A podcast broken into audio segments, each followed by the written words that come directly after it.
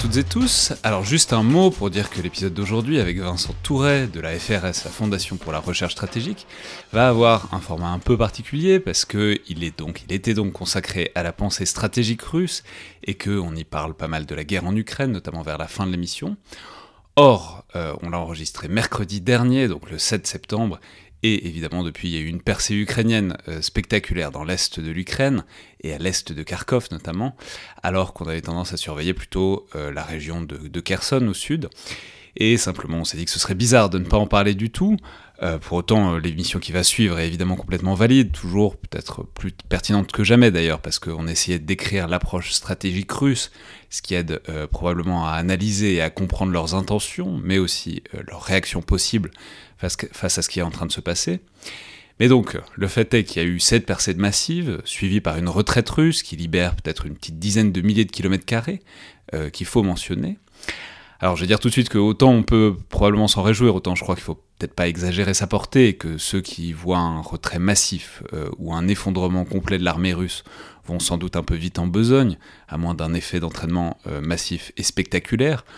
Tout le dispositif russe va probablement se réarticuler un peu plus à l'aise derrière la rivière Oskil, et euh, les Ukrainiens vont très probablement aussi devoir faire une pause pour euh, réarticuler eux-mêmes leurs moyens, notamment logistiques, ce qu'on l'a dit souvent, mais du point de vue des moyens et de la logistique, euh, qui est particulièrement central depuis le début de cette guerre, euh, bah dans l'absolu c'est toujours plus facile euh, d'être sur la défensive et de reculer que d'être à l'offensive et de devoir étendre son dispositif, parce que euh, évidemment, avancer trop vite, c'est aussi prendre le risque de s'étendre trop et même de s'exposer à des contre-attaques. Donc ça, c'est le constat vraiment très basique à l'heure qu'il est, donc le lundi 12 septembre, mais ça appelle peut-être un peu plus de commentaires, et j'ai donc rappelé Vincent Touret, toi à distance, pour qu'il en dise quelques mots supplémentaires avant de passer à l'épisode proprement dit. Donc bonjour Vincent. Bonjour. Alors, euh, au-delà du, du, constat très factuel que je viens de faire, comment est-ce que vous analysez en fait ce, ce revers assez massif euh, pour l'instant, même si c'est dur de, de commenter en temps réel, pour l'armée russe? Ok, alors euh, plusieurs points qui vont peut-être arriver pêle-mêle, mais j'espère que je, je, vais rester assez clair. D'abord, ce qu'on peut noter, c'est quand même un, un, énorme problème de renseignement du côté des forces russes.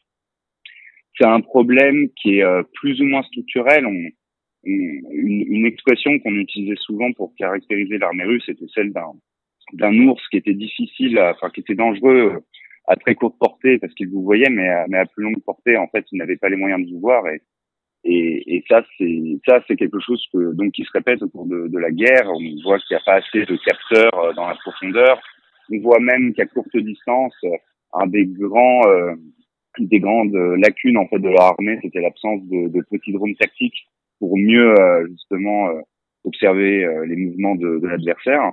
Mais là, ne pas avoir vu du coup une telle concentration de forces ukrainiennes sur un de leurs euh, une de leurs zones en fait les plus les plus vulnérables. Hein, les, la, la, la, zone par laquelle les, les Ukrainiens sont passés, c'est une zone qui était tenue par des, des troupes euh, bah, déjà trop ténues, pas assez d'hommes et puis pas de très bonne qualité.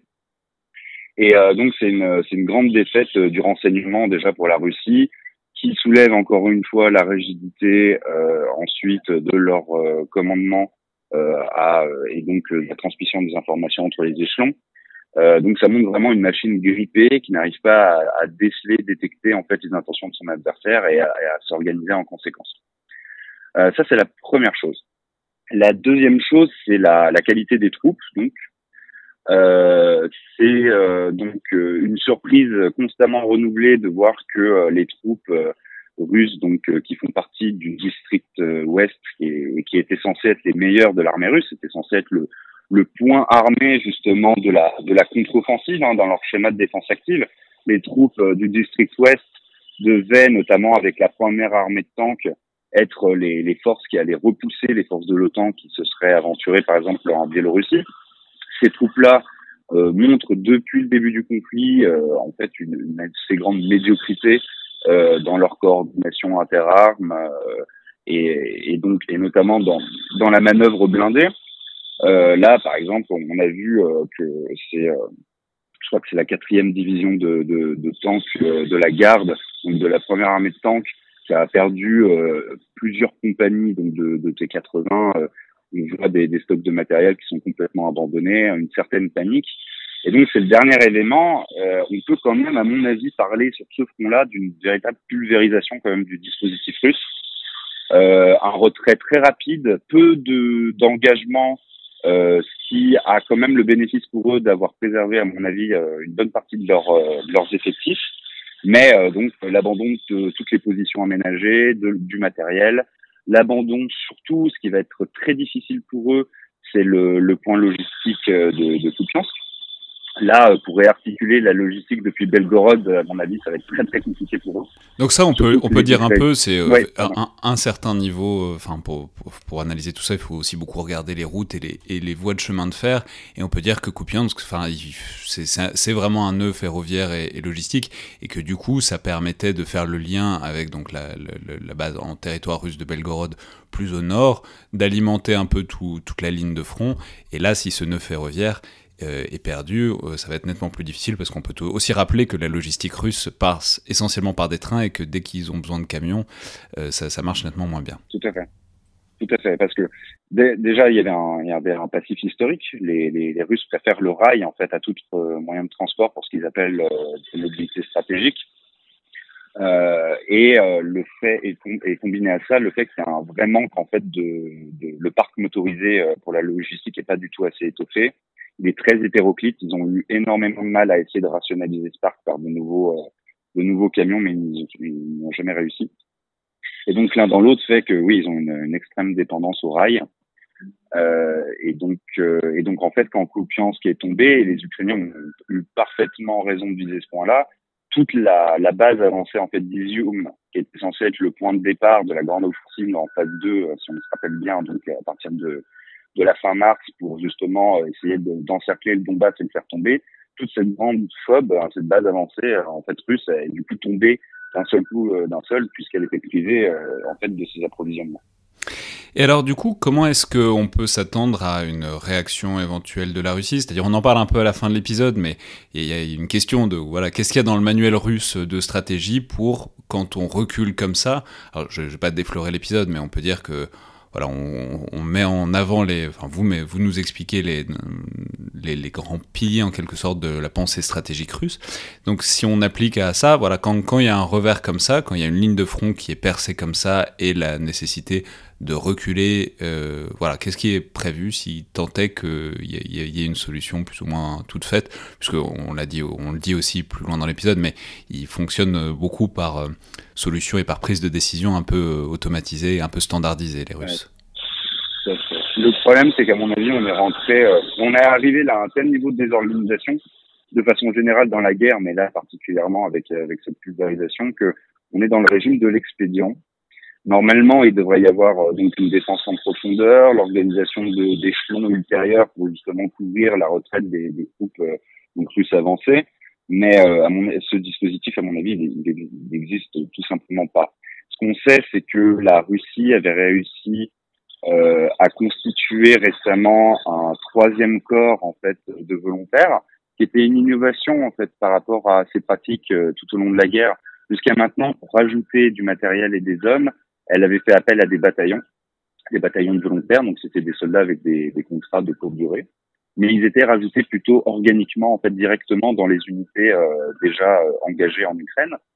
Et le troisième corps est une unité, c'est tout se rassembler plus à une unité de réserve vraiment constituée de A à Z avec que des volontaires qui avaient reçu d'ailleurs du matériel plutôt avancé. Et la grande question avant du coup cette offensive, c'était de savoir où est-ce que les Russes allaient engager euh, ce troisième corps. Est-ce que ça allait être une sorte de division de forteresse pour tenir par exemple euh, donc euh, les fronts les plus les plus les plus passifs, les plus stables, ou est-ce que ça allait être une force supplémentaire pour lancer des offensives?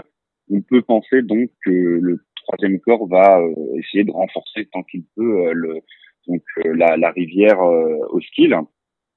Et au-delà de ça, la grande question quand même lancinante, c'est la question de la mobilisation générale.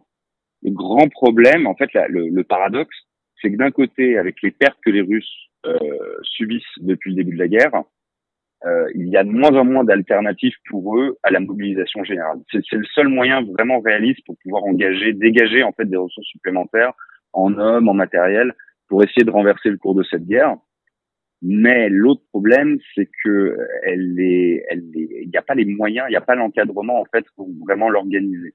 C'est-à-dire que tout le système justement soviétique était basé sur l'idée d'une levée en masse, où vous avez, euh, vous aviez euh, plein de divisions euh, qui étaient squelettes entre guillemets, vous aviez des officiers, les cadres, mais elles devaient être remplies qu'avec la mobilisation générale. Tout ça a disparu largement avec la réforme de 2010.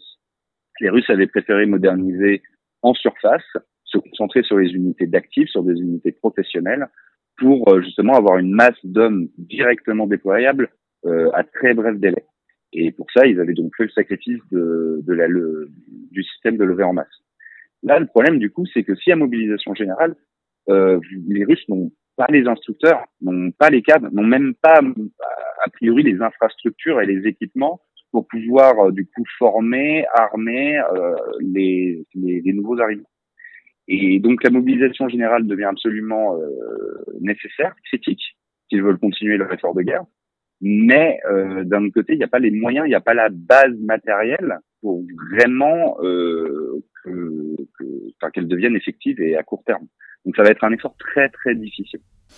Bon, et enfin, peut-être pour euh, clôturer ce constat, on a parlé de la faillite du renseignement, il faut peut-être dire un mot aussi de la faillite, enfin vous allez nous, le dire, parce que je peux, je peux préciser que vous êtes aussi spécialiste, disons, de l'intégration air-sol et de la manière dont, les, armées interagissent. Et là, ce qui est apparu, et ce que, beaucoup de gens ont relevé, c'est que pour arrêter une telle percée, on aurait pu s'attendre à ce que euh, les, VKS, donc les, forces aériennes russes, contribuent à ça, euh, et apparemment elles auraient été remarquablement absentes euh, de, ce qui s'est déroulé depuis quoi 3-4 jours maintenant.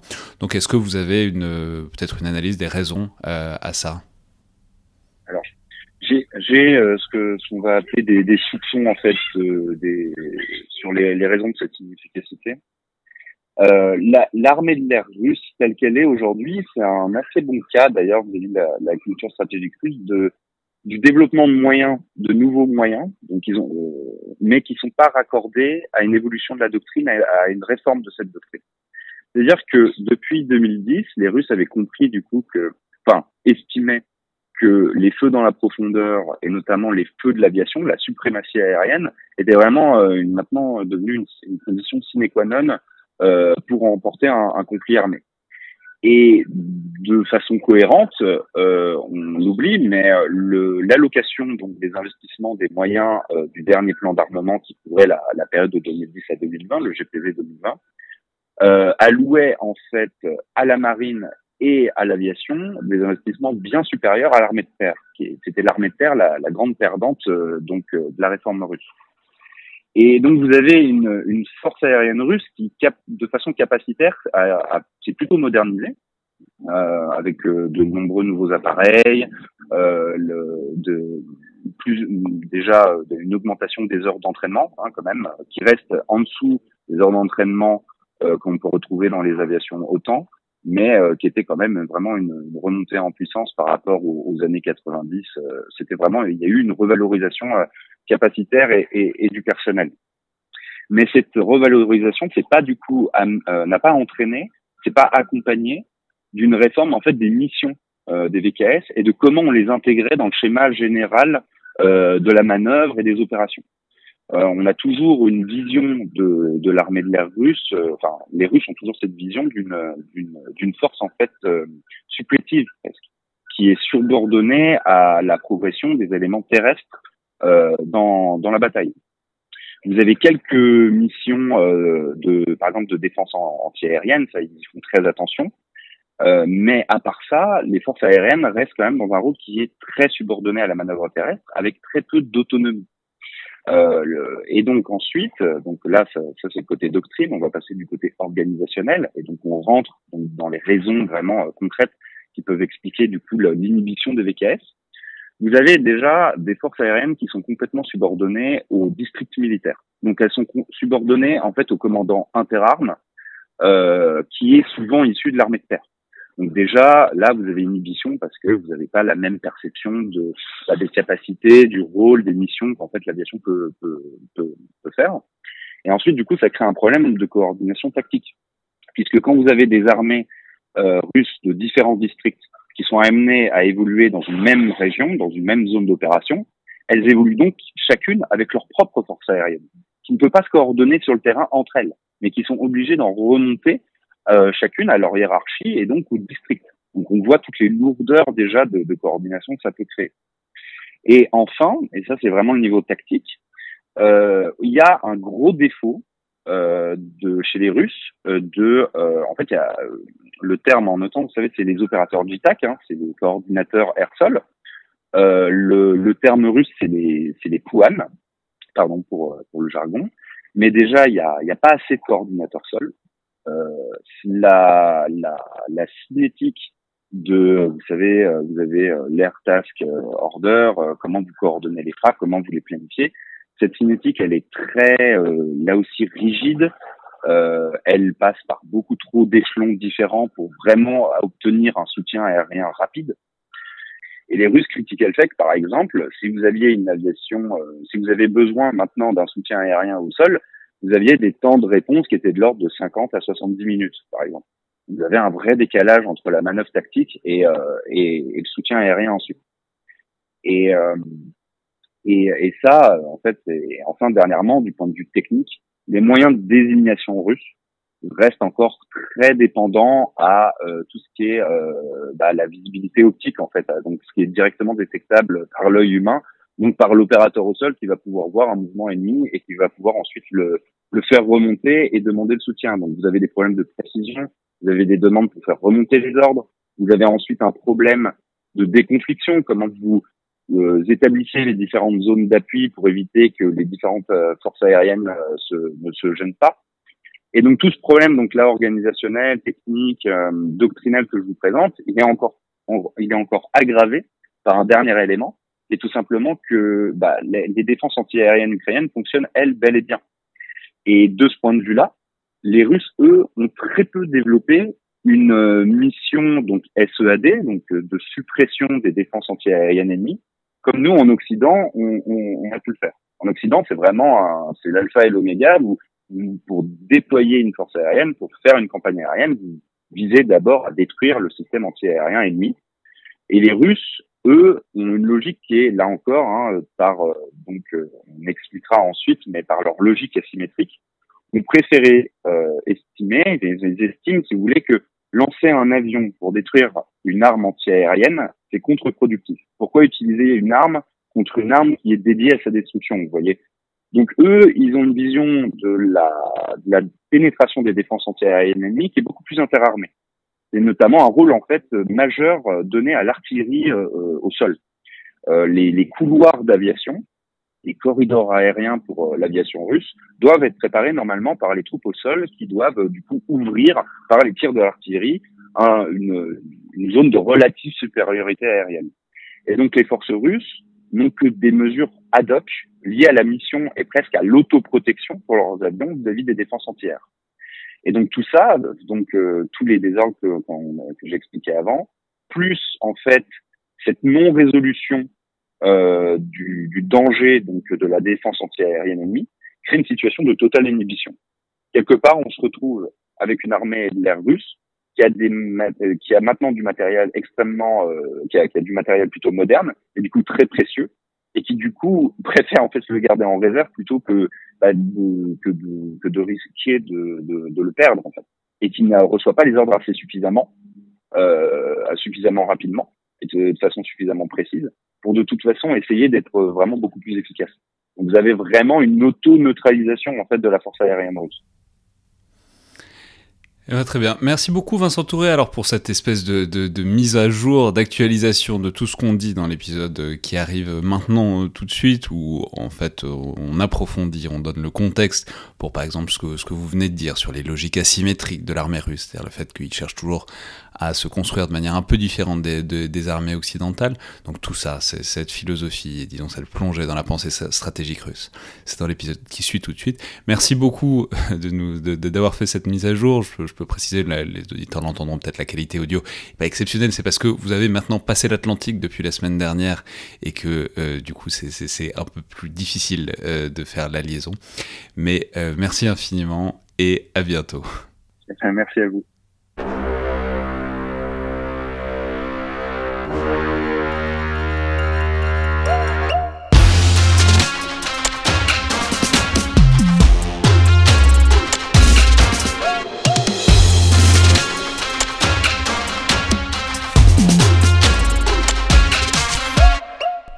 Toutes et tous, et bienvenue dans le Collimateur, le podcast de l'Institut de recherche stratégique de l'école militaire, l'IRSEM, consacré aux questions de défense et aux conflits armés.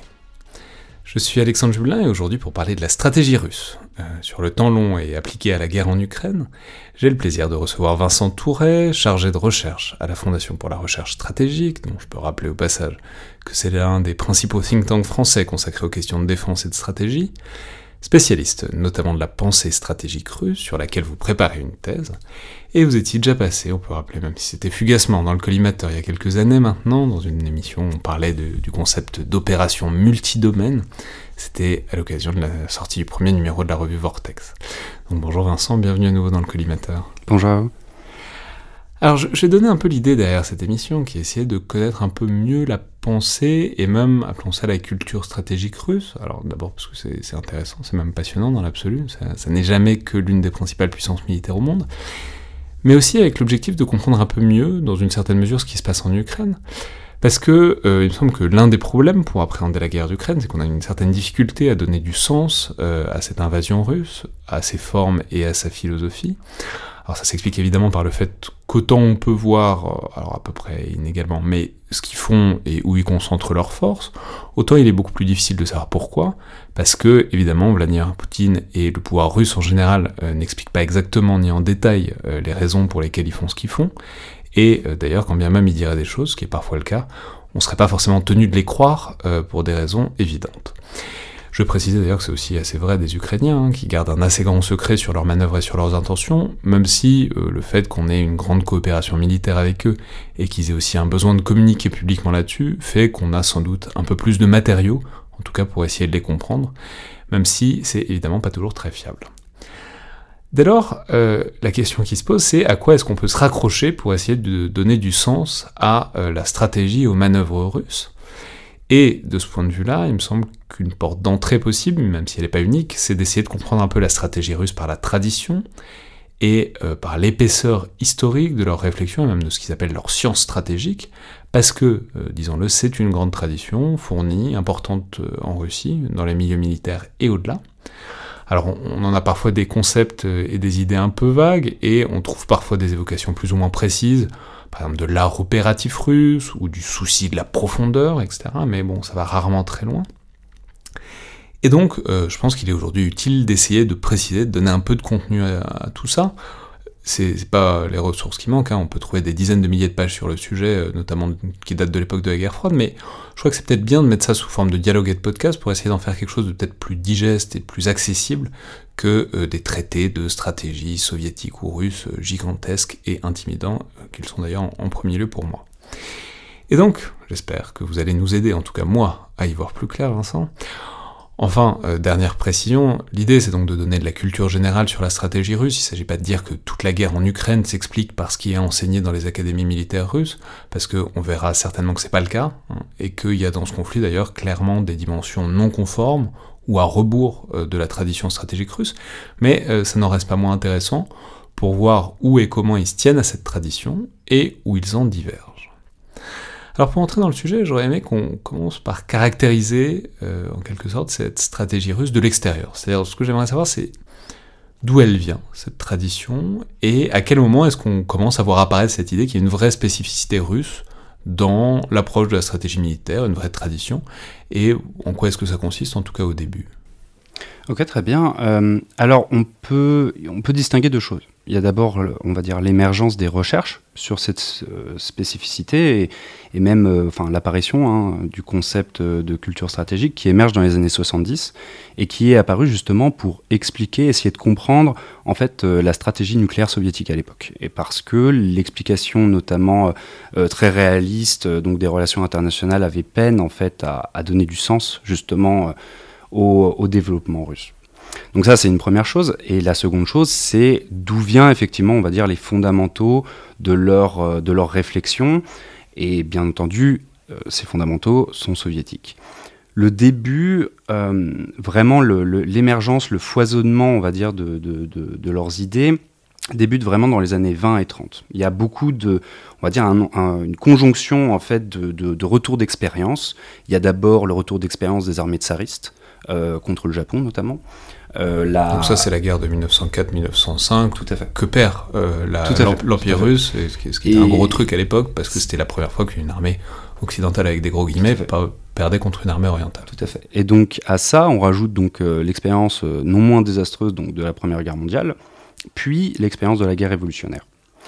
Et ce qui est intéressant, c'est qu'en fait, à ces, donc, ces expériences historiques, il y a aussi la réalité humaine. C'est-à-dire que dans l'armée rouge naissante, vous aviez des officiers donc anciennement blancs, vous aviez les officiers révolutionnaires pur jus qui... Donc blancs, rappelons, c'était tsaristes, tout à fait. contre-révolutionnaires.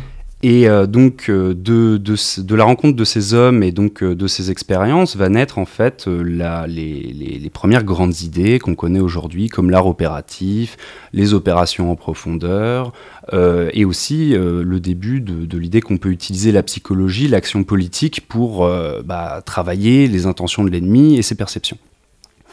Et vous, avez, vous avez donc au, au, début des années 20 et 30 en fait l'idée que pour euh, dépasser euh, le blocage donc des fronts linéaires de la guerre industrielle, il faut pouvoir flexibiliser, il faut pouvoir jouer avec la profondeur. Les Russes se rendent compte en fait que on ne peut plus avoir de bataille décisive, on ne peut plus simplement remporter une bataille contre une force précise pour remporter la guerre, il faut vraiment faire s'effondrer le système adverse.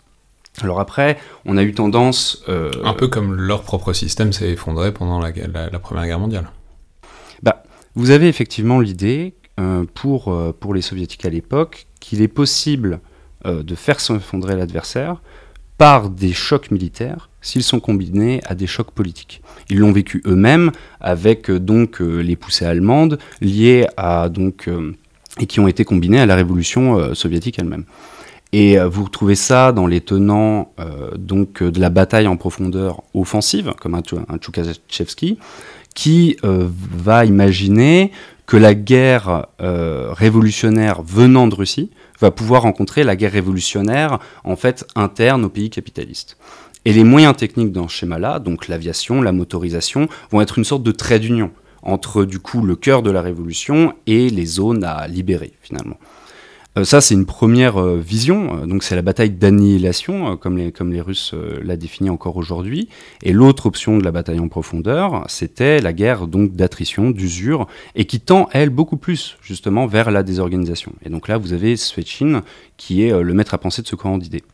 C'est une pensée qui, à l'époque, a été d'ailleurs déclarée comme défaitiste, car trop passive, mais qui réfléchissait à en fait comment employer la grandeur à la fois géographique mais surtout humaine et le potentiel industriel d'un pays comme l'URSS pour justement attritionner l'adversaire, le pousser à bout, le désorganiser par en fait son propre élan et ensuite retourner en fait euh, bah, un peu comme une prise de judo hein, si je peux me permettre, retourner son élan contre lui en euh, bah, justement lançant une contre-offensive euh, qui, va le, qui va le désorganiser, qui va le fragiliser, qui va le faire tomber en miettes. un cas un cas classique sur lequel ils reviennent beaucoup, c'est par exemple, ça va être la Mandchourie, qui euh, est pour eux, euh, le, c'est l'offensive parfaite, pure et simple. Euh, et puis après, vous avez forcément l'opération Bagration contre. Donc la Mandchourie, on peut préciser, c'est l'attaque japonaise sur l'est de la Chine. Ah, non, c'est l'offensive, c'est la dernière offensive soviétique en, à, la, à, la toute fin de la guerre contre justement les Japonais en Mandchourie et qui vont les bousculer en fait jusqu'en Corée. D'accord. Donc, donc ça, c'est cette espèce de retourner l'élan de l'adversaire contre lui et Alors, faire... Sur la Mandchourie, effectivement, vous n'avez pas euh, du coup un... Enfin, quelque part, l'élan japonais, il s'est déjà dilapidé en Chine. C'est-à-dire que les forces japonaises qui sont en Mandchourie sont quand même pas du tout au, plus haut de leur forme. Euh, elles, souffrent de plein de désorganisations euh, suite bah, du coup à l'effort de guerre en Chine, au bombardement américain sur, sur l'archipel.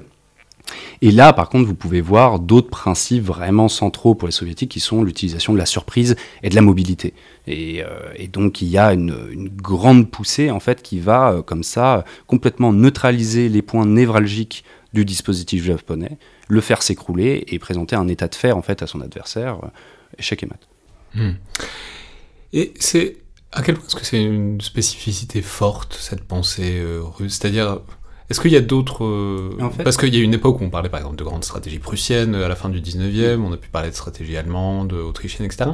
Est-ce qu'il y a d'autres exemples comparables ou est-ce que la Russie peut être par le fait que bah, c'est un pays euh, communiste et qui reste assez mm. isolé de ce point de vue-là, il y a une sorte de culture euh, stratégique qui, particulièrement spécifique qui s'y développe. En fait, ce qui est intéressant, c'est que la culture stratégique russe, sa façon de raisonner la guerre, se construit en miroir inversé de l'Occident. Il y a une recherche d'asymétrie euh, permanente. C'est-à-dire que un même problème euh, militaire que tout le monde connaît, euh, je ne sais pas, un problème logistique, le problème de la suprématie aérienne ou comment percer un front, les soviétiques confrontés au même problème vont chercher, en ayant souvent conscience des solutions occidentales à ce problème-là, vont essayer de chercher en fait un contre-modèle qui va du coup bah, surprendre ses adversaires parce qu'il n'était pas prévu et qui euh, va essayer de mettre en avant en fait les propres forces de son système. Et vous retrouvez cette, cette asymétrie dans. Euh, il y a un côté un peu très. Euh, quelqu'un m'avait dit qu'ils étaient contrariens. Et c'est vraiment ça. C'est-à-dire que à chaque fois qu'il est possible de trouver une solution originale à un problème, celle-ci va être recherchée. Et ça se voit dans, par exemple, leur emphase sur le domaine, sur le domaine terrestre, malgré l'apparition de l'aviation. Le fait que l'aviation est toujours subordonnée, même encore aujourd'hui, elle a un rôle plutôt marginalisé. C'est parce qu'en fait, ils estiment que leurs points forts sont à terre et que le contrôle de l'air peut en fait être plus simple, efficacement atteint par des forces terrestres, d'où notamment leur emphase euh, sur euh, les systèmes antiaériens. Et ce modèle de, réflexion s'applique vraiment à, là j'ai cité un exemple, mais s'applique vraiment à tous les autres problèmes. Alors ensuite, est-ce qu'il y a des grandes étapes? Donc là, on voit, vous nous indiquez que la Genèse, c'est en quelque sorte dans les années 20 et 30. On imagine que bah, l'épreuve du feu, très littérale, ça va être la Seconde Guerre mondiale. Mm. Voilà, comment est-ce que ça évolue, euh, cette pensée stratégique-là évolue avec euh, l'expérience de la Seconde Guerre mondiale, et puis ensuite l'entrée progressive dans la guerre froide, et puis surtout l'entrée, j'imagine que ça compte aussi dans une ère nucléaire, ce qui évidemment mm. change l'équation stratégique pour tout le monde euh, dès, les années 50. tout à fait, en fait, on peut, de, la façon dont moi je l'interprète, on peut compter trois moments de, réflexion, de reformulation. Donc le premier dont on a parlé, c'était l'expérience révolutionnaire, euh, donc euh, post-Première Guerre mondiale. La seconde, c'est bah, la Seconde Guerre mondiale, comme vous l'avez dit, qui montrait bien que euh, la guerre en profondeur était un concept qui fonctionnait déjà et qui a entraîné des raffinements. Donc là, en l'occurrence, ce serait le, le, côté Svetchin que vous nous indiquiez, de l'attrition, on, on, laisse l'ennemi gagner du terrain et puis euh, la, masse euh, humaine et, technique et industrielle russe l'emporte sur le long terme. Tout à fait. Bah, après, il y a, on va dire, une adoption un peu de facto aussi des idées de Chine. C'est-à-dire que la préparation de la Russie, enfin de l'URSS à, la guerre, euh, notamment avec, enfin, avec l'Allemagne nazie, se basait d'abord plutôt sur le modèle offensif. et ce modèle offensif les a pris de court parce que l'effet donc de dissuasion qui était conventionnelle à l'époque, de masser euh, donc aux frontières euh, des États de l'Axe une armée très importante, une des, plus grandes masses que les, que les Russes avaient réussi à accumuler dans leur histoire. Euh, cette masse-là a été complètement détruite. Les Russes ont dû reconstruire de, A à Z leur armée jusque, pour repousser l'adversaire. C'est-à-dire que c'est Barbarossa qui fait la, transition entre Djoukashevski et, et Tout à fait, bah, grâce aux, survivants des purges, comme, comme Djoukov par exemple. Euh, et puis, euh, bah, euh, pour reprendre les mots de Michel Goya, la victoire en changeant. C'est-à-dire que les, pensées de la guerre, donc de l'art opérationnel, de la guerre en profondeur, avaient été complètement muselées. avec les, purges staliniennes. Donc c'était vraiment mis de côté. Il a fallu, ah, même si les idées ont été appliquées pendant la Seconde Guerre mondiale, il a fallu attendre au moins les années 60 pour les voir réhabilitées. Euh, et, donc, de facto, vous avez vu euh, l'application de ces idées, mais, dans la douleur. C'est-à-dire qu'il a fallu reconstituer les cadres, les officiers. C'est un, peu, c'est un, peu le même problème qu'ils ont toujours aujourd'hui. C'est-à-dire qu'il y a trop de dépendance à des officiers, mais ils ne sont pas assez euh, accompagnés. Et finalement, vous avez, et c'est une hantise de leur part, vous avez des grosses déperditions, vous avez une mémoire institutionnelle qui, qui, qui a du mal en fait à se fixer avec les soubresauts politiques qui viennent constamment euh, interférer en fait avec l'évolution de la pensée militaire. Donc ça c'est le deuxième moment, Tout en quelque sorte, et le troisième. Et le troisième c'est en fait euh, c'est après le, moment de l'unique option, donc le moment de, de l'annihilation euh, nucléaire.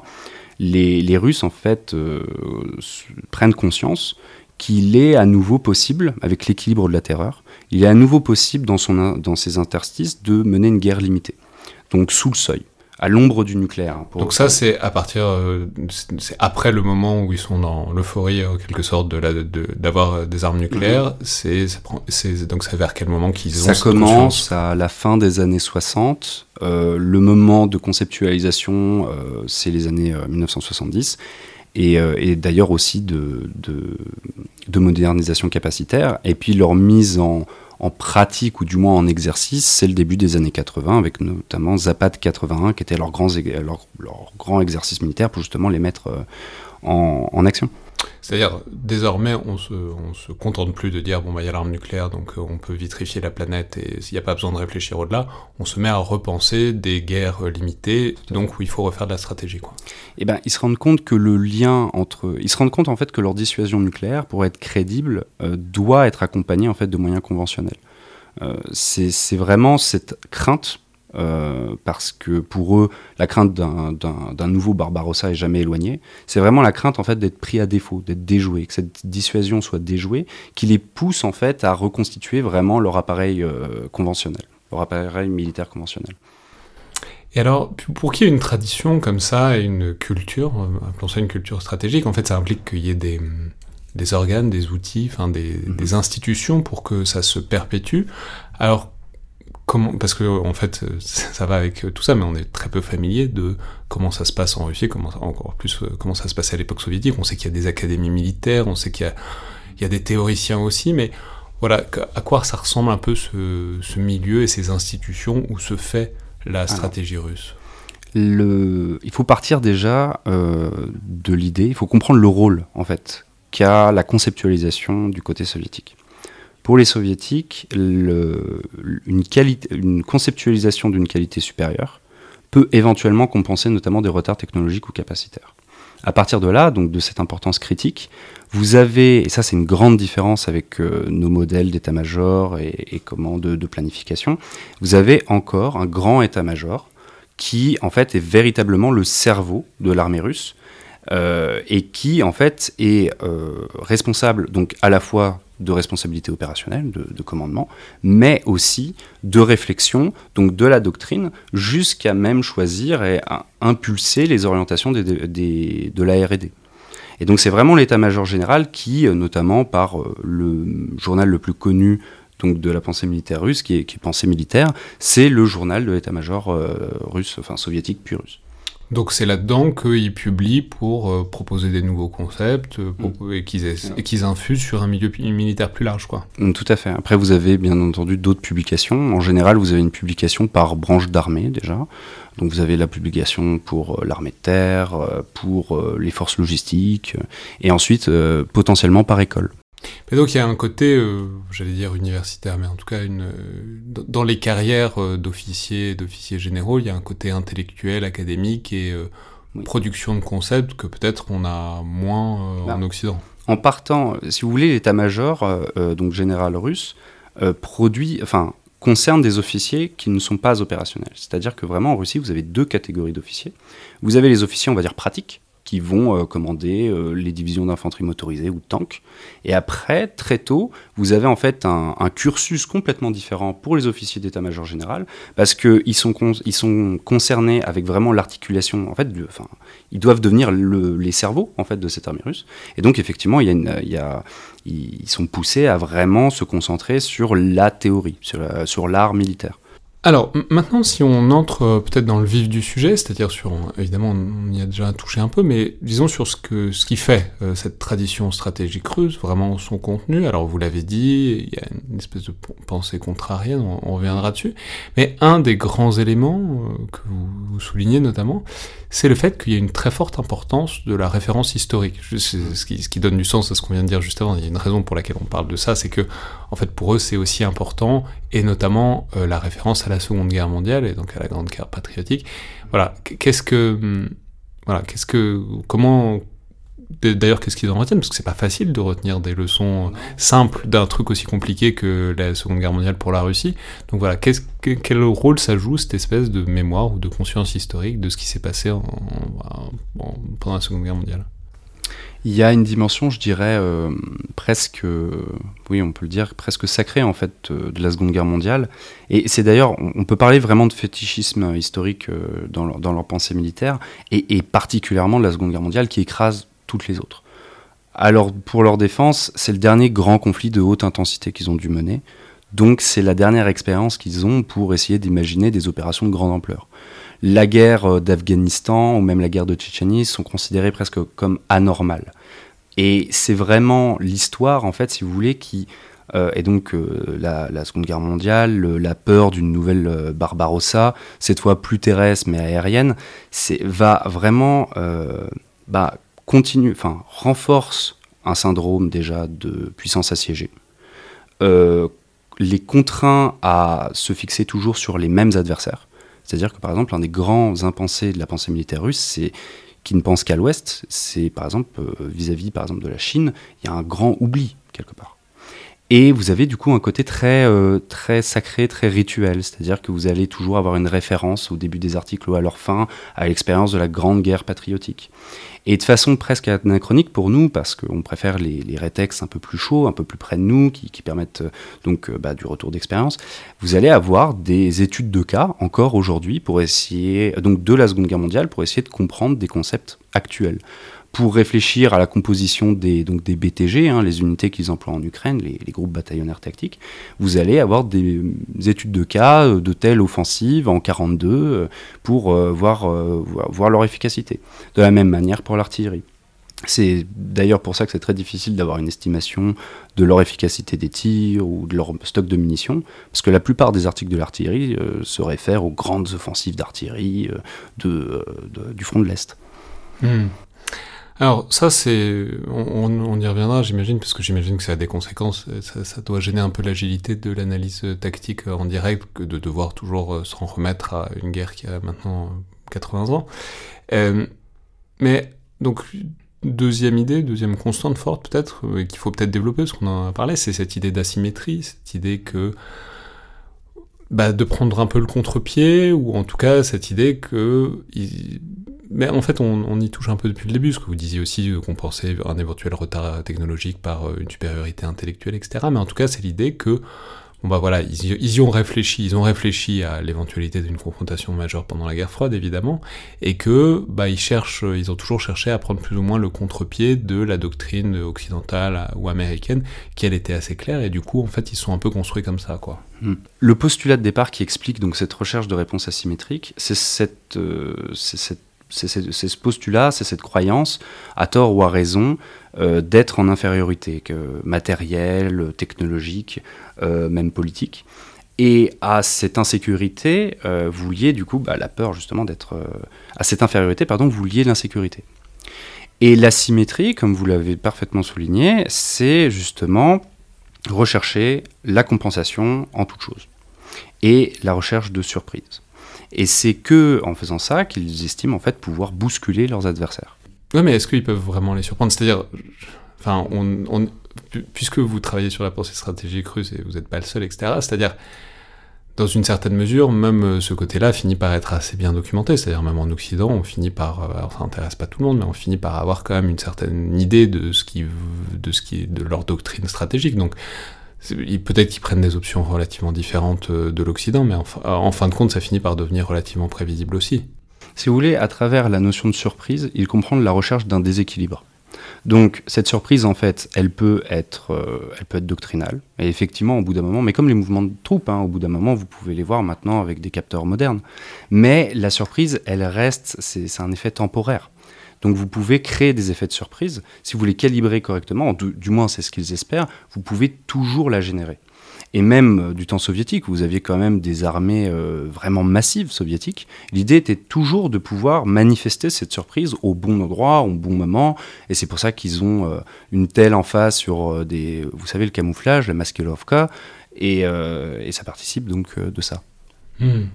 Et enfin, troisième euh, pilier, ben après, on reviendra sur d'autres concepts, mais troisième pilier, c'est, enfin il y a une, question sur le commandement. Alors vous en avez déjà un peu parlé avec cette idée qu'il faut un gros cerveau central à l'armée russe, mais c'est un truc qu'on a pas mal vu en Ukraine, parce qu'il y avait notamment dans, dans la phase initiale, qu'il y avait une grosse rigidité du commandement, qu'il y avait cette idée que tout était, tout était dirigé d'assez loin du terrain et que du coup ça manquait peut-être du, d'une agilité que alors on peut on n'est pas obligé d'entrer dans des doctrines c'est ce qu'on appelait la tactique euh, pour l'armée allemande. Mhm. c'est-à-dire l'idée que bah, il peut y avoir des initiatives sur le terrain au plus bas. Au contraire l'armée russe reste donc sur une sorte de postulat que ça doit partir de très haut parce que c'est comme ça que ça marche.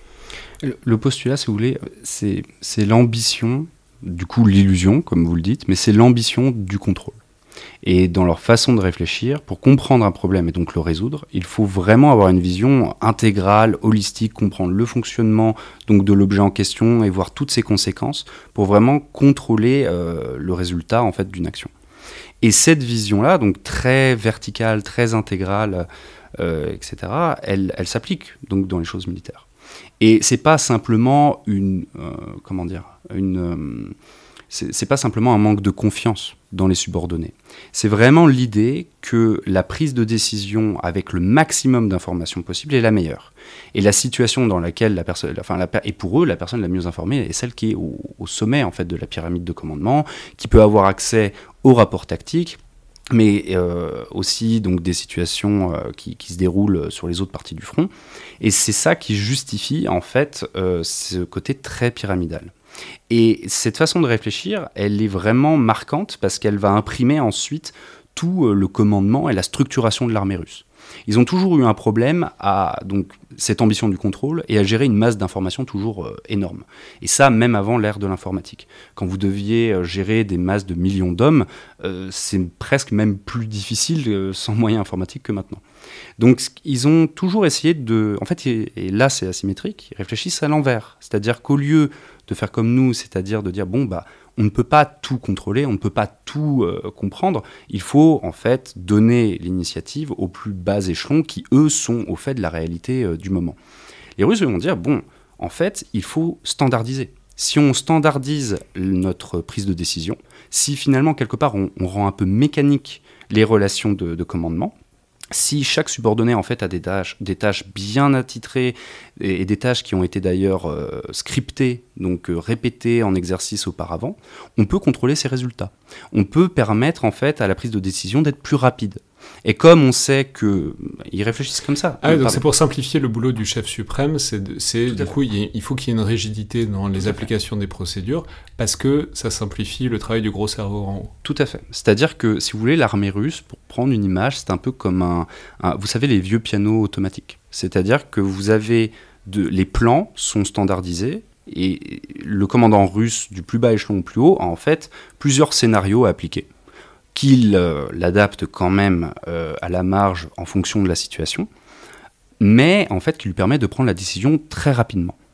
Et, c'est ça qu'il euh, met en avant. Il préfère du coup avoir une, action rapide et parfaitement contrôlée, comprise à tous les échelons, plutôt qu'une une, action qui aurait été incrémentalement sur le terrain développée.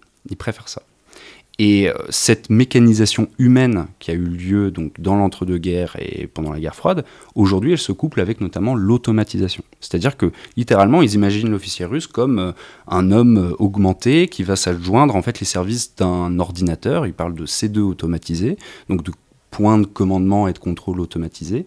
Et la machine en fait, le commandant lui fournit, l'alimente avec les données du terrain et attend en fait euh, qu'elle euh, lui sélectionne un des meilleurs scénarios qu'il a appris, euh, avec lequel il s'est entraîné, etc. Et, très marrant, ça, fait, ça, ça, tape tout à fait dans le cliché du joueur d'échecs. De, de, voilà, ça, tape tout à fait dans le grand cliché sur l'esprit et l'âme russe et le côté. c'est ça qui est, qui est, vraiment, enfin, du moins pour moi, c'est ça qui est vraiment fascinant, c'est que vous allez avoir un problème qui est partagé par tout le monde. On vit tous dans le même monde réel, c'est-à-dire que le flot d'informations n'est pas gérable par un seul homme.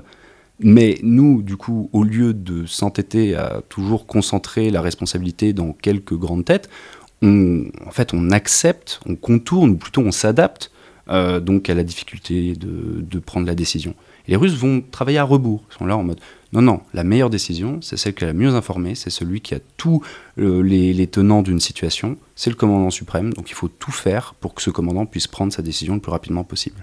Donc il faut anémier, en fait, concrètement, l'initiative des bas échelons. Et ça, ça va être compensé par la répétition, l'entraînement, etc. Ouais. Euh, Alors du coup, juste avant de, repasser, peut-être d'évoluer vers la guerre d'Ukraine, j'aimerais qu'on fasse un, peut-être un sort, alors ça va pas être facile, mais, je vous fais confiance, à une expression qui, enfin, qui masque beaucoup de choses, c'est, mais j'en parlais un peu tout à l'heure, c'est l'art opératif russe. C'est, souvent on en parle en prenant un air un peu pénétré, en disant c'est la grande tradition de l'art opératif russe, mais simplement, est-ce que vous pourriez nous dire qu'est-ce qu'on entend par ça? Qu'est-ce que ça veut dire l'art opératif russe? Alors, déjà, l'art opératif existe. Les Russes font de l'art opératif, ils en font moins, et j'y viendrai dans ma, dans ma réponse, mais l'art opératif existe. Euh, le problème, c'est qu'il a eu tendance, euh, dans ses multiples interprétations, à recouvrir du coup plusieurs réalités. C'est-à-dire que de base, l'art opératif, c'est une, une, innovation doctrinale dans les années 20-30, les Russes en fait reconnaissent que euh, l'échelon tactique ne suffit plus pour gérer euh, la multiplicité des engagements et que le niveau stratégique est beaucoup trop éloigné, sinon il va y avoir de la microgestion. Donc ils inventent l'art opératif, ils mettent une couche intermédiaire pour huiler euh, la coordination.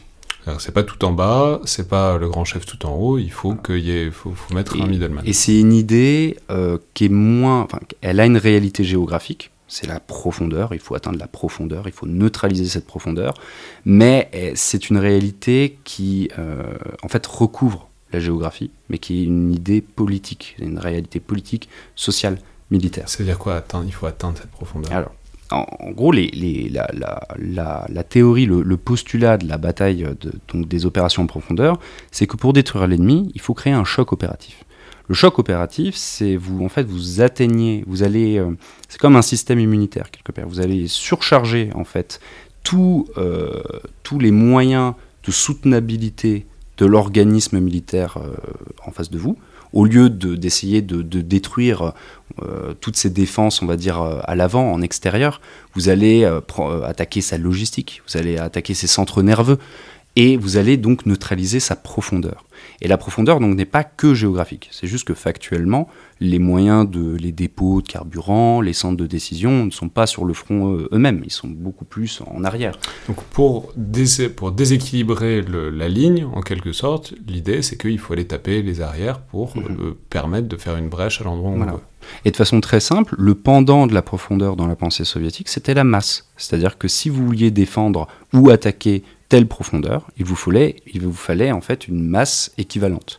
Et c'est pour ça que ça a justifié ce modèle d'armée très massif. C'est-à-dire qu'ils estimaient que, parce qu'en plus à l'époque les échelles étaient vraiment euh, dithyrambiques, vous étiez à plus de 300 km pour un théâtre d'opération, donc il fallait euh, plusieurs centaines de milliers d'hommes pour pouvoir occuper ce terrain, pour en fait parcourir la distance. Et euh, après, euh, il faut, après, il faut, garder euh, raison. on a eu tendance à décrire l'art soviétique comme un, art un peu brutal, où vous envoyez, vous savez, tous les stéréotypes de masse humaine, etc. Mais en fait, c'était justement comment ciseler cette masse? Comment la rendre agile? Comment la rendre flexible? Pour qu'en en fait, elle puisse vraiment s'engoncer à très grande vitesse dans cette profondeur. Un peu comme un effet cinétique, en fait. Masse, vitesse, égale énergie. Et créer justement ce choc qui allait mettre à bas le système adverse. Donc c'est ça, l'art opératif, c'est comment réussir à déséquilibrer l'adversaire dans un point pour mhm. créer la brèche et s'y engouffrer aussi vite que possible, c'est ça? Tout à fait. Ça, c'est le, si vous voulez, effectivement, c'est le, c'est le modèle de base, c'est le modèle originel. Après, euh, cette notion de profondeur et donc l'art opératif a évolué avec la technologie, la géopolitique, les réalités militaires, etc.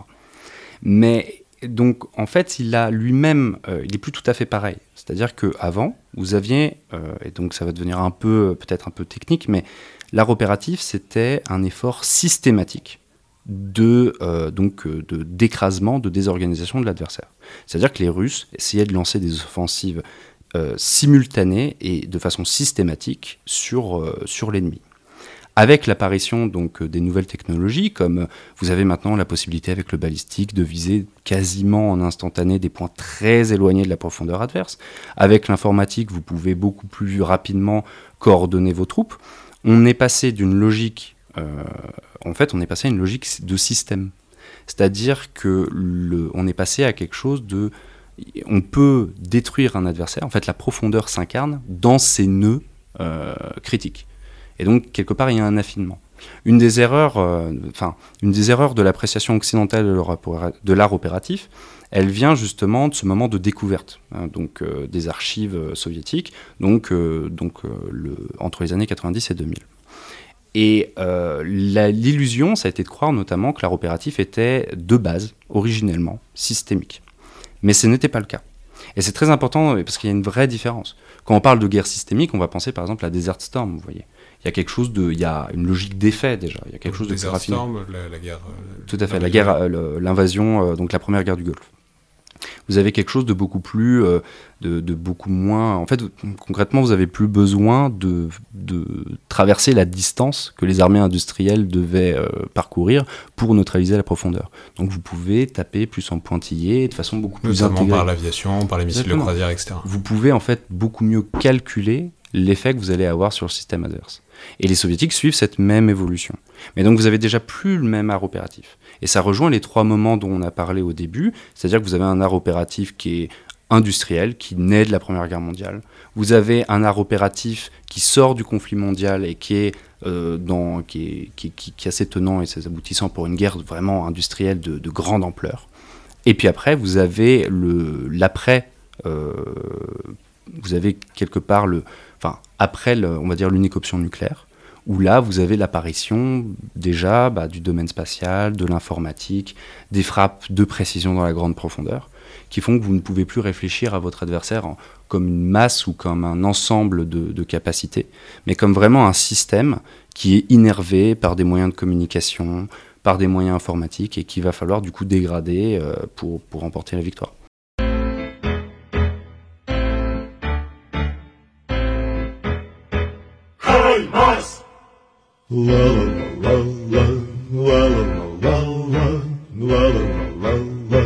Хай Марс! Із Америки приїхав наш надійний побратим, познайомтеся із ним. Хай Марс! В росіян зі сраки дим. Хай Марс! Ла-ла-ла-ла-ла. Хай Марс! За ракетою ракету на паскудних ворогів випускає весь наш гнів. Хай Марс! Робить все без зайвих слів. Хай Марс! Ла-ла-ла-ла. Хай Марс!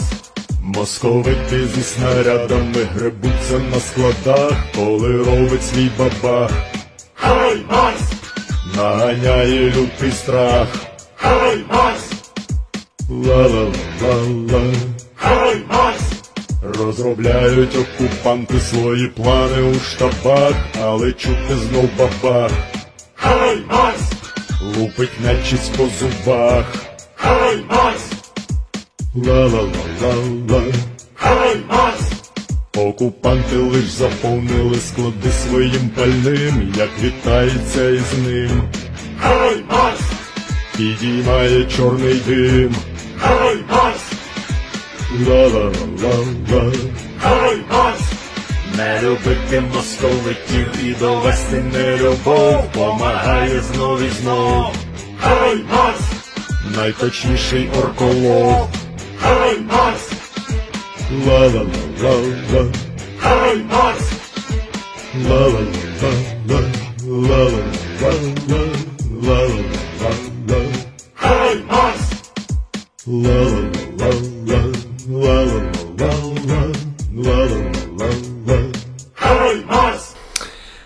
Alors, évidemment, tout ça, c'est très dynamique, on le voit depuis tout à l'heure, c'est à corréler aux enjeux et aux problèmes du moment, donc ça a évidemment évolué avec, euh, l'histoire de l'URSS et, de la Russie. Donc, par exemple, comment est-ce que ça a changé tout ça avec la chute de l'URSS Comment est-ce que l'armée soviétique, donc puis russe, a euh, évolué dans sa stratégie, dans ses traditions stratégiques, avec ben, tout ce que ça implique. Alors après, c'est vaste, hein, mais euh, qu'est-ce que ça a changé, la chute de l'URSS, à la stratégie militaire russe? Bah, la, la, grande différence, c'est la différence des moyens. Vous tombez dans, en fait, vous passez d'un système de relative opulence pour le système militaire à un système où les ressources sont beaucoup plus comptées et euh, où la discipline est moins bonne, où les commandes de l'État se passent beaucoup moins bien. C'est pas pour dire que le monde soviétique était un monde fabuleux pour le complexe militaro-industriel, mais euh, il y avait beaucoup plus d'investissement dans, l'outil militaire. Et cette chute, en fait, euh, pour, pour la pensée militaire russe, c'est vraiment la chute de Rome. il y a un côté très renaissance, en fait, avec le début des années 2010 et le retour justement des investissements. C'est-à-dire que vous avez pas tant de réformes qu'une mise à l'échelle de la pensée militaire russe sur ses moyens. Mais ça reste avant tout un effort de rattrapage. C'est vraiment l'idée que l'Union soviétique avait parfait un art militaire qui était inégalé. Et donc toutes les théories euh, des années 80 euh, que les soviétiques ont développées, les Russes ont essayé de les mettre en pratique, en fait, d'enfin avoir les moyens de les développer. Notamment avant que les sanctions s'abattent sur leur pays en 2014, en important beaucoup plus leur armement à l'étranger pour participer de euh, des modèles par exemple de guerre réseau centrée américain. Donc vous savez, c'est la mise c'est l'intégration donc des capteurs euh, avec, et donc euh, des moyens de reconnaissance, avec les effecteurs, donc l'artillerie, l'aviation, etc. Et les Russes ont essayé de participer de ça. Leur modèle théorique, pour le coup, était assez moderne quand il est, quand il est sorti dans les années 80. Euh, c'est juste qu'il bah, y a eu quand même du temps, et là, ils vont.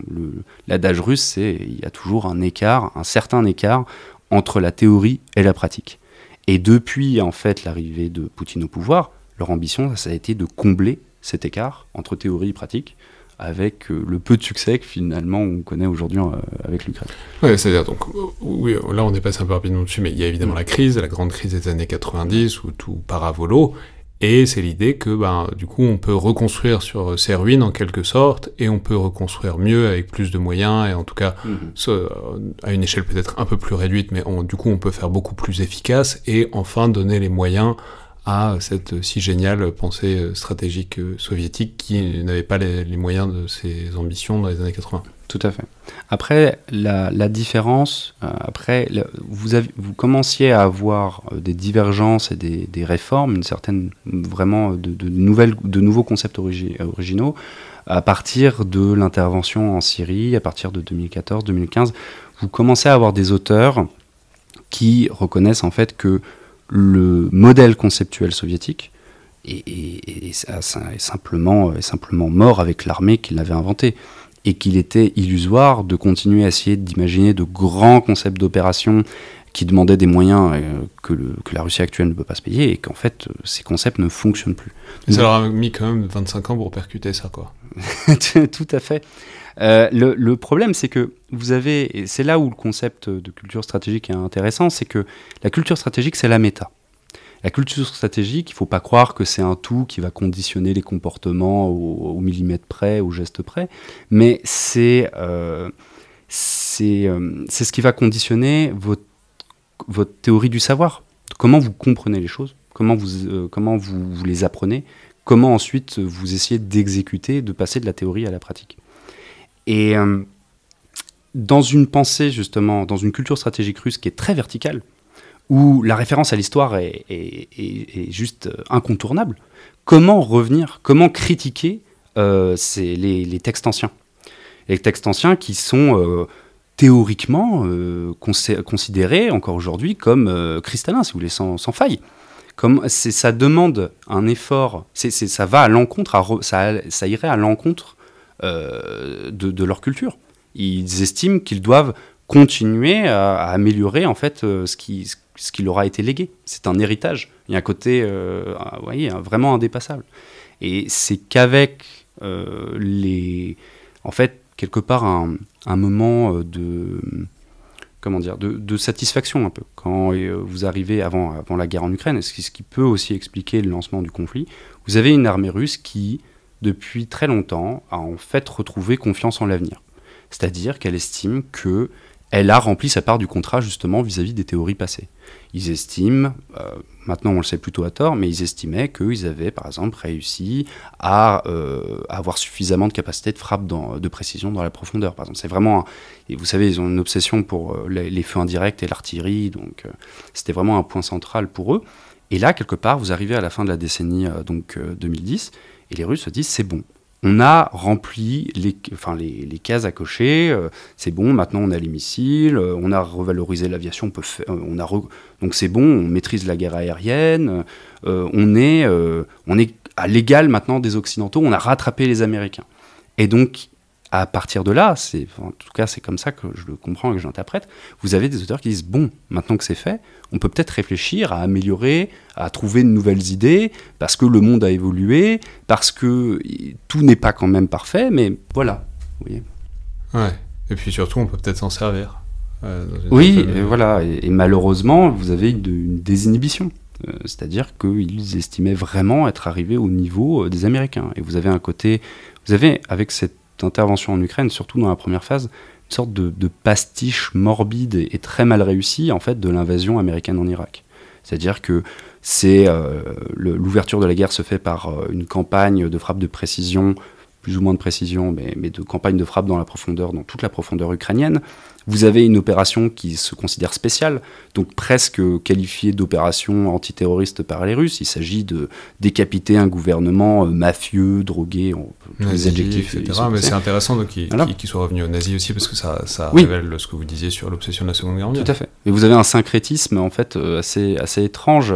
Vous avez donc les références à la Seconde Guerre mondiale, vous, vous, avez donc cet écho aux guerres d'Irak ou même l'argument des laboratoires, euh, vous savez, euh, bactériologiques. Euh, les Russes ont accusé les, Ukrainiens d'en avoir. Donc oui, il y a. ça, ça me fait penser à un truc qu'on disait il y a longtemps avec Olivier Schmitt. Alors aujourd'hui, ça a l'air un peu plus bizarre, mais c'était dans une émission autour de de, de, son truc sur la temporalité dans la guerre. Il, disait que Vladimir Poutine est le plus grand troll des relations internationales parce qu'il a, il a un côté de toujours prendre, s'approprier les, les, les, cas où l'Occident était un peu limite, notamment rhétoriquement, et de l'appliquer de manière complètement déformée, mais de dire, mais vous voyez, on fait comme vous, quoi.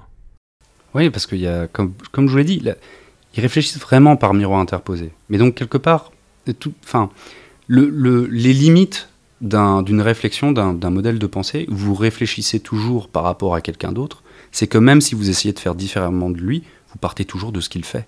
Donc à la fin, il y a toujours euh, cette comparaison euh, qui, qui est jamais très valorisante. Et, euh, oui, voilà. Mmh, Mais alors du coup, donc là on, en arrive à cette guerre en Ukraine et à ce qu'elle révèle sur la manière dont la Russie a, fait évoluer sa stratégie. Je veux dire, c'est intéressant parce que, en fait, ce que vous nous décrivez depuis tout à l'heure, sur la culture stratégique russe, notamment cette idée d'attrition, les, idées à la Chine, etc., bah, on a presque l'impression que c'est l'Ukraine qui l'a fait dans cette guerre. C'est-à-dire ce côté, bah, on lâche du terrain, mais on essaye de favoriser l'attrition de l'ennemi, on essaye de favoriser sa désorganisation, etc. Même l'idée de taper dans la profondeur euh, les réseaux, on a l'impression que c'est un peu ce que l'Ukraine fait depuis qu'ils ont des, des lance-roquettes multiples. Ah bon, il y, a, un côté, on a presque l'impression, ce que vous nous décrivez depuis tout à l'heure, on a presque l'impression que dans une certaine mesure, c'est l'Ukraine qui se l'approprie, ce qui au demeurant serait pas très étonnant, parce qu'on peut rappeler que bon, une bonne partie de l'état-major ukrainien a quand même été formé, euh, en, en, tout cas un fort héritage soviétique doctrinal. Ce qui... Alors, Bon, déjà, une grande frustration, c'est que euh, les, Ukrainiens ont, des publications militaires euh, qui, malheureusement, euh, sont bien mieux protégées que celles des, Russes. Et là-dessus, depuis le début du conflit, en toute chose, ils ont montré vraiment une aptitude à, manier l'information, à, la garder, à la donner à, bon escient pour, se défendre. mais je parlerai plus d'un syncrétisme. Parce que, bon, lâcher du terrain pour gagner du temps ou pour préserver les hommes, c'est c'est quelque chose, c'est encore une fois, c'est la réalité des, combats. Euh, si vous n'avez pas les moyens de, tenir votre ligne, vous faites une défense plus, mobile, etc. Mais avec l'Ukraine, on peut parler d'un syncrétisme. Il y a déjà une grande influence euh, depuis 2014 donc, euh, des, concepts occidentaux. moi, mon interprétation, c'est que euh, les Ukrainiens, euh, depuis 2014, ont, en fait, ont initié, ont concentré leur effort de modernisation sur euh, leurs pions tactiques, donc l'infanterie, etc., qu'ils ont essayé de rendre bah, beaucoup plus maniable, ils ont essayé de la valoriser, donc donc c'est, pour reprendre le concept d'Enrotin, donc les technoguériens, hein, c'est-à-dire que vous donnez à vos hommes une grande initiative sur le terrain, vous quadrillez le territoire, vous faites comme ça une sorte de, de filet qui va créer de l'attrition chez l'adversaire et qui va en fait le rendre euh, vulnérables à des contre-attaques, euh, celles-ci menées par des unités plus lourdes. Donc là, un grand rôle aux unités mécanisées euh, lourdes ukrainiennes. Mais, et puis aussi une influence des pays baltes. C'est les, les, doctrines de défense totale, ils sont, se sont beaucoup inspirés de ça.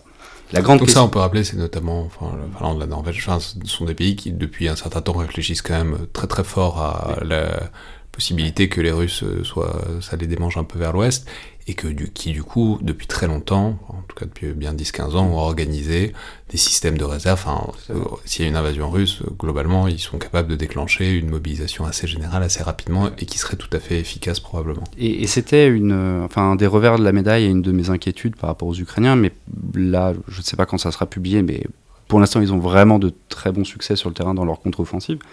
Euh, l'inquiétude, c'était que donc vous avez un modèle de défense aux, bas échelons qui est, modernisé, qui est euh, donc le modèle des, États baltes.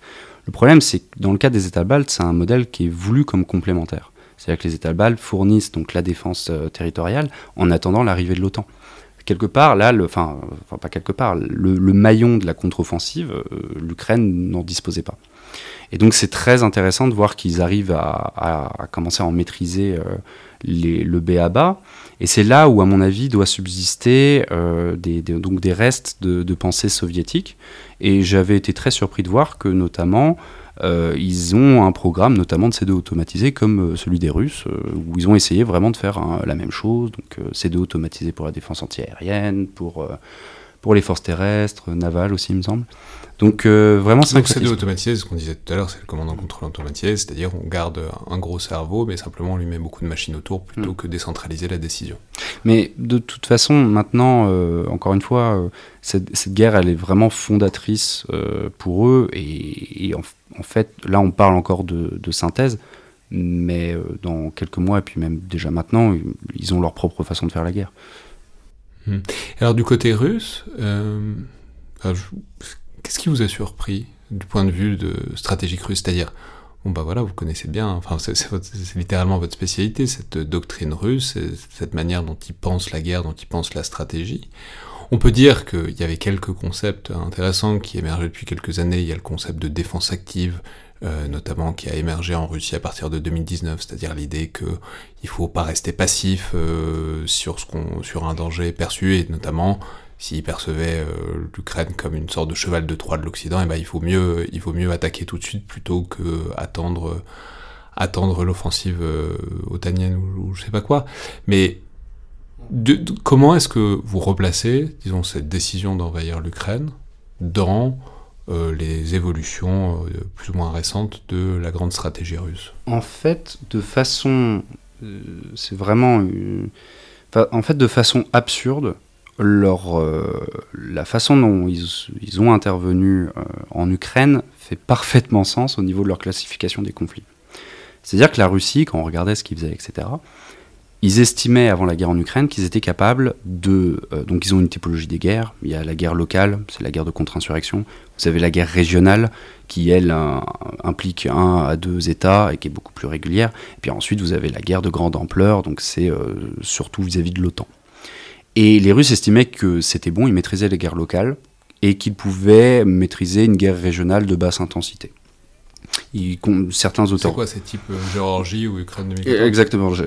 par exemple, certains auteurs russes estiment que la guerre en Géorgie était une guerre régionale, mais, mais petite. Vous voyez. Une guerre locale, ça sera par exemple euh, l'intervention en Syrie. Euh, et, et, donc, ils n'estimaient pas être capables de mener une, en fait un conflit de grande ampleur.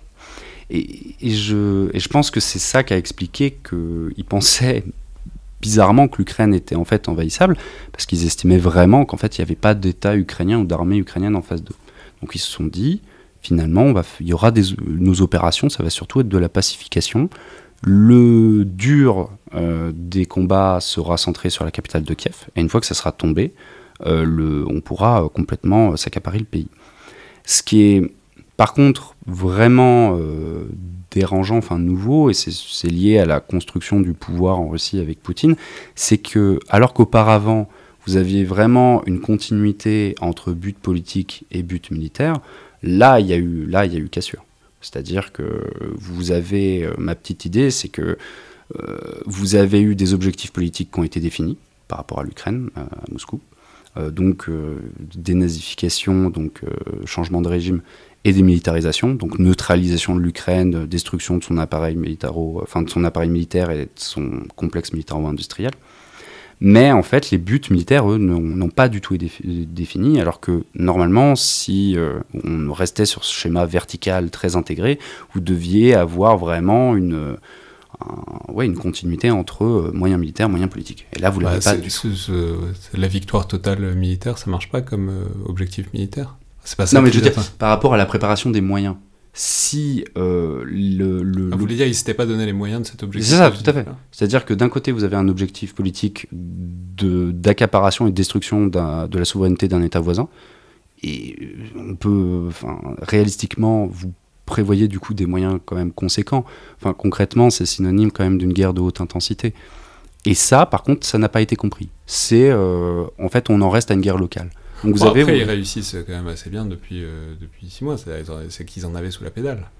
Ah non, vraiment pas. La, première phase, c'est complètement catastrophique. C'est-à-dire que vous avez une armée russe, en fait, qui. J'avais dit qu'elle était, elle avait agi à rebours de sa pensée stratégique, de ses manuels, de sa culture strat. Mais en fait, il n'y a juste pas eu d'activation. C'est-à-dire que, euh, honnêtement, euh, moi, ce que j'essaie de faire, c'est de regarder, bon, certes, les textes, mais ensuite, euh, ensuite comment c'est mis en œuvre sur le terrain. Vous voyez des colonnes russes qui ne sont pas du tout en ordre de bataille, qui se préparent à rien, et qui du coup tombent dans des embuscades face à des Ukrainiens qui, eux, sont préparés. Vous avez des histoires complètement folles. Donc ça, vous voulez dire dans le truc d'automatisation, de, standardisation eh des ben procédures, du commandement, etc. Même de ce ah point de bah vue-là, très binaire, de est-ce qu'ils hmm. font bien ce qu'on leur a appris ou pas? Non. Ah bah là, pour le coup, je pense que c'était un accélérateur euh, d'erreur. Parce que du coup, de base, vous aviez un plan qui était euh, quasiment inexistant, il n'y avait quasiment pas de précautions prises dedans. Et la remontée d'informations a, a, du coup été complètement rigidifiée. Donc la prise de décision sur comment réarticuler le dispositif, euh, c'est juste complètement, enfin créer un embouteillage à mon avis sur euh, sur Moscou. Par rapport à ça, par rapport. Eh, vous voulez dire, du coup, ouais, c'est faire confiance au gros cerveau euh, mais quand le cerveau se trompe. Quand le gros cerveau se trompe et que c'est Vladimir Poutine et qu'il a, des, a, des objectifs politiques qui n'ont pas de commune mesure avec ses moyens militaires, ça marche pas. Et c'est ça, surtout que quand vous déconnectez le enfin, la prise de décision, le, pouvoir politique du cerveau militaire, et que les choses ne se passent pas comme le pouvoir politique l'avait espéré, et que vous demandez ensuite à l'état-major général, bon, euh, fait quelque chose, et que l'état-major général n'a rien planifié de vraiment sérieux, forcément, comme il n'y a pas de recours à lui, vous avez, euh, vous avez une cacophonie pas possible. Et ça se voit ensuite sur l'opération sur Kiev, vous avez des embouteillages logistiques complètement fous. Il n'y a, rien qui a fonctionné, si vous voulez. Il n'y a rien qui a été activé. Et c'est pour ça que vous avez notamment euh, euh, les abandons de matériel. C'est des choses, par exemple, sur c'est 50% sur certaines unités de leur parc blindé, par exemple. Sur, sur la première armée de chars, qui était normalement une des meilleures armées russes, vous avez un, taux d'inefficacité qui, est juste abyssal. Et euh, ce qui est très surprenant, par contre, c'est que les moyens, l'agilité notamment décisionnelle, la rapidité de décision qui aurait dû permettre de se retourner, elle n'a pas eu lieu. Donc là, vous avez les problèmes de corruption. Vous avez aussi l'attrition, c'est-à-dire que les officiers ont un rôle tellement prépondérant qu'ils se retrouvent. L'agilité de hmm. décision, c'est quoi? C'est au, plus au plus rapide, ou au plus près, enfin au plus précis, au plus pertinent en fait. Euh, elle est complètement rouillée, euh, elle est complètement... Euh, ça, c'est l'idée que malgré cette idée qu'il faut une grosse centralisation en haut, il y, il y, aurait eu quand même des procédures normalement qui auraient dû permettre une certaine efficacité, même au niveau les plus tactiques. Il y, aurait dû avoir une prise de conscience, il y aurait dû avoir une reprise. Et celle-ci n'a pas eu lieu, ou que de, très tard. et même la seconde phase sont des opérations qui sont très statiques. Ce qu'il apparaît, si vous voulez, des opérations en Ukraine, c'est que vous aviez une armée russe qui s'était relativement modernisée, mais en pointe. Donc vous aviez, c'est d'ailleurs ce qu'on voyait, c'est pour ça qu'on l'a surestimé. C'est-à-dire que vous aviez quelques unités, notamment les troupes parachutistes, qui se comportaient très bien, qui avaient l'air de, maîtriser vraiment les moyens high-tech de, guerre réseau-centrée, de frappe en profondeur, etc. Mais là, si vous voulez, euh, déjà, donc c'était limité, mais mis dans un plan qui n'a aucun sens, euh, tout, s'est grippé, et puis surtout, ils ont, ils ont perdu très rapidement leurs meilleurs éléments. Et les pertes qu'ils ont eues dans cette première phase, en fait, ils, n'en sont jamais, ils les ont jamais compensées depuis. Et donc, vous avez une perte de compétences, vous avez une perte de savoir dans un système qui est très vertical, qui a besoin justement de ces gens compétents pour faire tourner. Donc, vous voyez, c'est qu'un cercle vicieux de plus en plus, euh, de plus en plus dangereux en fait pour l'armée russe, qui n'arrive pas à reprendre le dessus. Euh, même vis-à-vis d'elle-même. Hmm. Mais alors du coup, est-ce que, euh, de la même manière qu'il y a une théorie de la victoire russe, en tout cas de comment y arriver, est-ce qu'il y a une théorie de la défaite russe? C'est-à-dire, est-ce qu'il y a... Non mais comment est-ce qu'il est-ce qu'ils ont pensé de comment on se sort d'une ornière comme ça quoi? Parce que c'est, vraiment une ornière et il y a d'autres pensées stratégiques où il y a des plans de retrait, de minimisation des pertes, de, de... Enfin, je veux dire, la stratégie qui ne pense que la victoire euh, totale n'est pas une très bonne stratégie. Donc il faut bien, prévoir un éventail d'options. Et est-ce qu'il y a un éventail d'options qui est applicable à la situation euh, tactique et stratégique et opérative dans laquelle se trouve la Russie en Ukraine en ce moment? Alors en Ukraine, certainement pas. Je pense vraiment qu'ils se sont, perdus dans, ce pays. Ils ne savent pas comment en sortir. Et le coup politique serait beaucoup trop fort en fait pour un retrait. Si vous voulez, il y avait un moment pour se retirer, c'était euh, à la fin de la phase 1. Ils, se sont entêtés, mais ils n'ont pas de théorie pour en sortir. C'est ça le gros problème surtout. Euh, et après, euh, si vous voulez, le problème qui vient très vite là-dedans, c'est l'élément nucléaire. C'est-à-dire que à l'époque soviétique, l'idée, c'était que la guerre allait de toute façon être limitée. Elle allait être de grande intensité, allait avoir beaucoup d'attrition, beaucoup de pertes, etc. Mais elle allait être rapidement euh, limitée par l'activation de la dissuasion. Et justement, ce que les Russes du coup professent pour faire mentir l'équilibre de, force et, saisir les opportunités, c'est par contre l'agressivité. C'est-à-dire que les, trois tenants, si vous voulez, de la, pensée militaire russe sur comment utiliser euh, ces unités, c'est mobilité, surprise, agressivité, enfin ce qu'ils appellent activenost, donc l'activité, c'est-à-dire une puissance qui n'est pas utilisée est une puissance inerte, donc ce n'est pas une puissance. Et ça explique notamment la défense active que, vous m'avez posée tout à l'heure, c'est-à-dire qu'une défense qui serait purement euh, statique, passive, en fait n'a pas de sens, elle n'existe pas. La défense doit être active, elle doit pouvoir en fait lancer des contre-offensives, elle doit pouvoir se réarticuler, elle doit même pouvoir préempter, l'adversaire. C'est-à-dire que basiquement, hein, comme ils imaginent être envahis euh, par l'OTAN, euh, par, euh, en fait, d'être attaqués par des salves massives de missiles, de, Tomahawk, etc. Concrètement, les Russes, face à la salve adverse, ne pensent pas juste mettre en, face leur système anti-aérien pour, pour limiter cette salve, pour la dégrader. Non, ils estiment par exemple qu'il faut, dès le début des hostilités, dès que c'est identifié, lancer des contre-frappes sur justement les moyens de génération de la puissance adverse. Donc, euh, par exemple, c'est euh, détruire les aéroports, c'est euh, déjà viser les centres de commandement, c'est quelque chose de très agressif. Et donc, cette agressivité conditionne, enfin, limite en fait les possibilités d'imaginer de, la défaite. Vous êtes vraiment engagé jusqu'au bout, et de toute façon, l'élément nucléaire viendra clore le problème et les négociations arriveront. Le problème en Ukraine, c'est qu'ils n'estiment pas être dans une guerre, ils estiment être dans, ils, estiment être dans une opération spéciale, et parfois il faut vraiment les prendre au, pied de la lettre. C'est-à-dire que pour eux, l'Ukraine, d'ailleurs, à mon avis, Poutine doit croire gagner en Ukraine pour l'instant. C'est-à-dire qu'ils pensent qu'ils ont le potentiel économique et humain de la Russie qui va écraser un plus petit pays qui est l'Ukraine. Et là, vous avez un côté très irrationnel. Vous avez un mépris, vous avez même un certain racisme, on peut l'appeler comme ça, envers les Ukrainiens.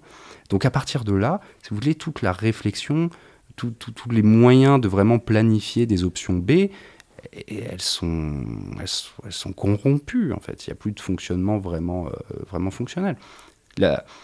L'état aujourd'hui de la pensée stratégique russe, quand même, quand on lit leurs publications, c'est le déni total. C'est-à-dire que pour euh, les, articles L'activité euh, académique continue en Russie, vous avez toujours les numéros qui sortent. Vous n'avez pas de numéro qui dit voici les rétextes en Ukraine. C'est très indirect. Et la plupart du temps, c'est euh, circuler, il n'y a rien à voir, tout se passe très bien dans le meilleur des mondes, notre modernisation continue. Et oui, il y a une petite opération spéciale en Ukraine, c'est sympa. C'est vraiment, je caricature, mais c'est vraiment, il y a une déconnexion, si vous voulez. Et en termes de, personnel, euh, donc il y, a, Poutine. on, a cru comprendre que tout partait, tout euh, terminait avec Poutine, mais il y a quand même autour euh, un état-major. alors il y a le maréchal Gerasimov, qui est le chef d'état-major de l'armée russe, qui est personnage central, mais des fois il disparaît pour longtemps, donc on ne sait pas très bien s'il a été blessé, s'il n'a pas été blessé en Ukraine. C'est parfois plus si central en fait. c'est ça. Parfois, mais non, mais est-ce que ça pourrait être de la même manière que, je sais pas, que la guerre en Géorgie ou que la guerre en, en Syrie a pu être un moment de renouveau conceptuel, etc. Est-ce qu'on pourrait imaginer que bah, les Russes se réadaptent, réintègrent ce, ce truc-là et qu'il y ait une génération qui monte de, de, de, de, penseurs stratégiques qui pensent les choses un peu différemment Ou est-ce que, à votre avis, vont rester dans le déni pendant un certain temps et jusqu'à ce que. Le, quoi, les deux problèmes que je vois, c'est que d'abord, le, donc l'ossature de l'armée russe, hein, vraiment, euh, donc, euh, comme on disait, la centralité du commandement, la centralité de l'officier. Euh, beaucoup de gens l'ont dit, ils n'ont pas de, sous-officier, c'est vraiment l'officier. C'est le commandement par un seul homme. C'est vraiment l'ossature. Et donc la pensée, c'est pareil. Le problème, c'est qu'en Ukraine, toute la nouvelle génération d'officiers, qui a plutôt grandi d'ailleurs dans les interventions en Syrie, post-Géorgie. Donc en fait, le cadre professionnel de l'armée russe est en train d'être vraiment dilapidé en Ukraine. Le nombre d'auteurs d'articles assez, assez bons que j'ai pu lire sont des auteurs qui maintenant sont morts. Je vois les noms passer, je vais ah, dommage. Euh, mais euh, ils perdent, si vous voulez, la, nouvelle génération. Donc il va y avoir un problème de, de formation, de renouvellement en fait de leurs élites militaires. C'est le premier problème. Le deuxième problème, deuxième problème, c'est lié à la nature de la guerre en Ukraine, qui est considérée comme une guerre existentielle. C'est vraiment pour eux, c'est le monde russe et il faut se l'accaparer. Euh, c'est intéressant parce qu'il y a un hmm. décalage. C'est une opération spéciale, mais une opération spéciale existentielle. C'est pour ça que je, je, dis, je, je pense qu'il y a eu une vraie déconnexion entre les objectifs politiques, très, enfin, définis euh, avec leur dose de fantasme, hein, recréer le monde russe, etc., mais euh, sans aucune, enfin, sans aucune mesure avec la réalité militaire de la situation et les, moyens qu'ils auraient dû vraiment amener pour, euh, pour les réussir. Et donc le, deuxième problème, c'est la nature existentielle de la guerre en Ukraine et l'instabilité politique qu'elle va générer. Et pour l'instant, rien ne montre que les forces russes sont capables de renverser l'équilibre des forces en Ukraine. C'est plutôt l'inverse. Le grand problème là qui va se poser, par exemple, c'est la déclaration de guerre ou pas. Parce que c'est déjà très impressionnant de résilience. Euh, l'armée russe a perdu énormément d'hommes, hein. on parle de plus de 20 000 pertes dures, euh, mais euh, elle a réussi à compenser ces pertes avec la formation d'unités de, de, volontaires. Le problème, c'est que ces unités de volontaires sont mal formées, donc la qualité n'augmente pas des troupes. Et puis, surtout, c'est des petits contrats, c'est 3 à 6 mois. Donc le problème, en fait, n'est pas résolu, le manque d'hommes n'est pas résolu, il est juste décalé. Donc là, très rapidement, et surtout que les offensives ukrainiennes ont l'air de, porter leurs fruits, très rapidement on va se poser la question du passage à l'état de guerre. C'est que par l'état de guerre qu'ils vont pouvoir euh, déployer plus de ressources et qu'éventuellement ils pourraient renverser la vapeur. Le problème, c'est que là, euh, les coûts politiques sont complètement, euh, vont être, et c'est pour ça à mon avis qu'ils l'ont toujours pas déclaré, c'est qu'ils sont, à mon avis, la population russe n'en voudra pas. Donc là, le deuxième problème que j'ai mis du temps à essayer d'expliquer, c'est l'instabilité politique. Euh, quand euh, vous avez, euh, par exemple, la, guerre en Tchétchénie, vous avez toute une expérience qui a été perdue, parce que concrètement, il n'y avait pas de la, traction politique n'était pas là. Quand vous n'avez pas cette continuité justement politico-militaire, le, savoir est perdu. et c'est pour ça que je vous parlais de la chute de l'ancienne Rome. C'est vraiment la redécouverte des textes des années donc 80 qui, qui les a menés donc qui a, qui, a, mené leur modernisation. Et on pourrait donc avec une instabilité politique trop grande qu'on ne peut vraiment pas écarter. Euh, il faut pas, on peut pas compter dans l'analyse, euh, on ne peut pas prendre en compte la survie ou pas du régime de Poutine. C'est pas moi qui vais vous dire qu'il tombe demain, je, n'en sais rien, je suis pas dans sa tête, etc. Mais du coup, pour répondre à votre question, le problème c'est que bah, la réponse, elle dépend de, de cet état, de cette stabilité politique. Donc voilà, quelque part, je ne peux pas répondre à cette question, mais il y a du coup pas mal de contraintes qui jouent dessus. Merci beaucoup, Vincent Touret. Ben, merci à vous. Donc je vais rappeler que on peut lire toutes, sortes de choses de vous sur le site de la Fondation pour la recherche stratégique. Puis euh, évidemment, alors il faudra attendre un peu, mais, mais il y a une thèse à la clé sur la pensée stratégique russe que les euh, auditeurs intéressés pourront lire un jour ou l'autre. Mais euh, dans, dans, tous les voilà une année d'une année à l'autre. Mais dans tous les cas, ils peuvent vous suivre notamment sur Twitter et lire ce que vous produisez, donc même sous une forme un peu plus éphémère et un peu plus de, de court terme. Merci beaucoup. Vous. C'était donc le Collimateur, le podcast de l'Institut de recherche stratégique de l'école militaire. Je vous rappelle que remarques, commentaires, euh, notes et appréciations sont bienvenus, notamment sur euh, Apple Podcast ou sur SoundCloud. C'est toujours intéressant d'avoir un retour. Ça aide aussi à la diffusion du podcast, à euh, le fait qu'il y a toujours plus de gens qui, qui nous rejoignent et qui écoutent le podcast. Tout comme le fait que vous en parliez autour de vous, parce que c'est encore par le bouche à oreille que euh, l'audience augmente le plus. Donc si vous pensez qu'il y a quelqu'un autour de vous qui peut être intéressé par les différents formats euh, de l'émission, n'hésitez pas à en parler euh, et à la recommander. Merci à toutes et tous, et à la prochaine fois.